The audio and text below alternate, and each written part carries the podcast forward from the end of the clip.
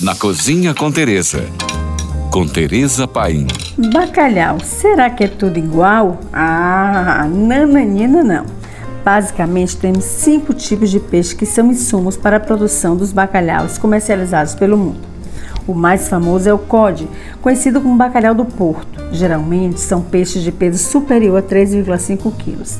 É o maior, mais largo e o que produz os famosos lombos de bacalhau tão apreciados pelo mundo afora. Sua coloração é cor de palha e muito uniforme.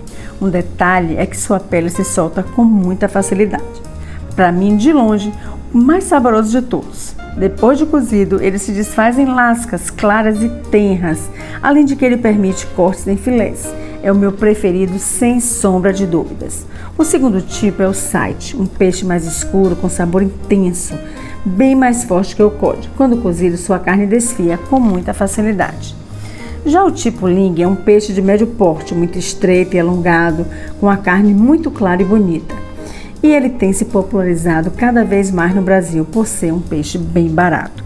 Sua carne tem boa textura, permite corte em filés, mas o sabor fica muito distante do corte.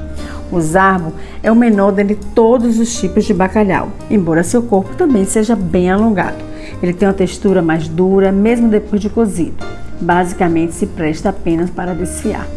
Motivo pelo qual é usado na confecção de recheios para bolinhos e tortas lembrando do velho e bom pastel de bacalhau no Brasil. O que pouca gente conhece é o tubalhau. É o tubarão salgado, como o bacalhau que é produzido aqui no Brasil, precisamente na ilha paradisíaca de Fernando de Noronha. Lá é muito famoso o bolinho do tubalhau e quem visita a ilha deve provar. Por hoje é só. Mais dicas me siga no Instagram, arroba Tereza Paim. E se você tem alguma dúvida, fale com a gente. Beijos e siga agora com nossa deliciosa programação GFM.